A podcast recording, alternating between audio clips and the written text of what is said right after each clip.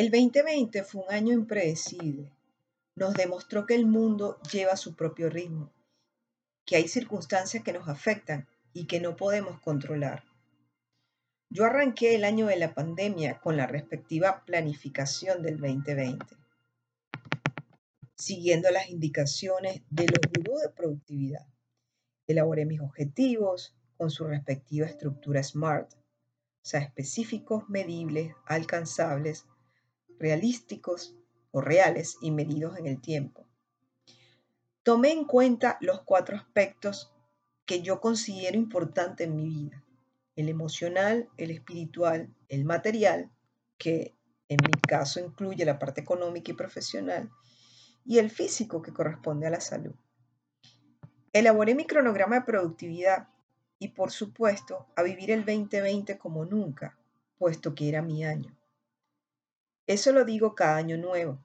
Este es mi año, ya que es como un lema. Aunque el 2020 provoca volarlo del calendario por todo lo que sucedió. Los que me conocen saben que soy una persona arriesgada, planificada, organizada. Espero el momento y actúo. Evito comentar mis planes y mucho menos las estrategias. Simplemente me enfoco en mover las piezas. Hablo en el momento que corresponde y a las personas correctas para alcanzar el resultado. El secreto está en enfocarme en los talentos.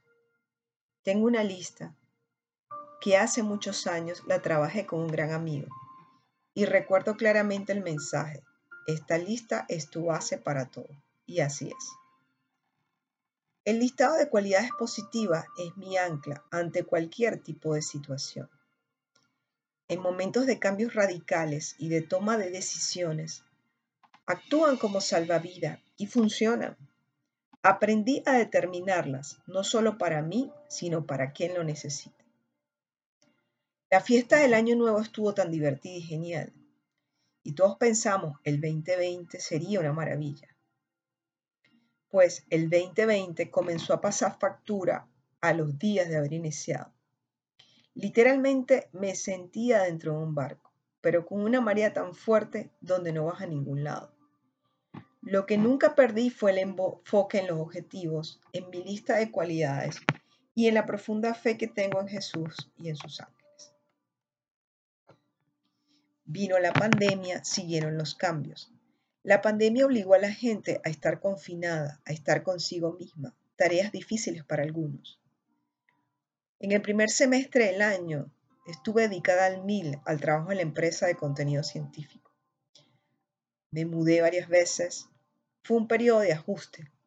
Luego de seis meses volví a escribir en el blog y a decir con mayor propiedad, quien dijo miedo, para adelante es para allá. Diría que estoy más centrada, más fuerte y un poco más sabia.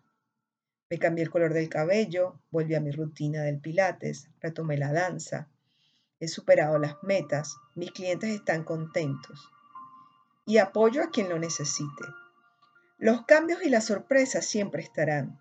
El punto es analizarnos, ver cómo reaccionamos ante las circunstancias, caer y volver a levantarse.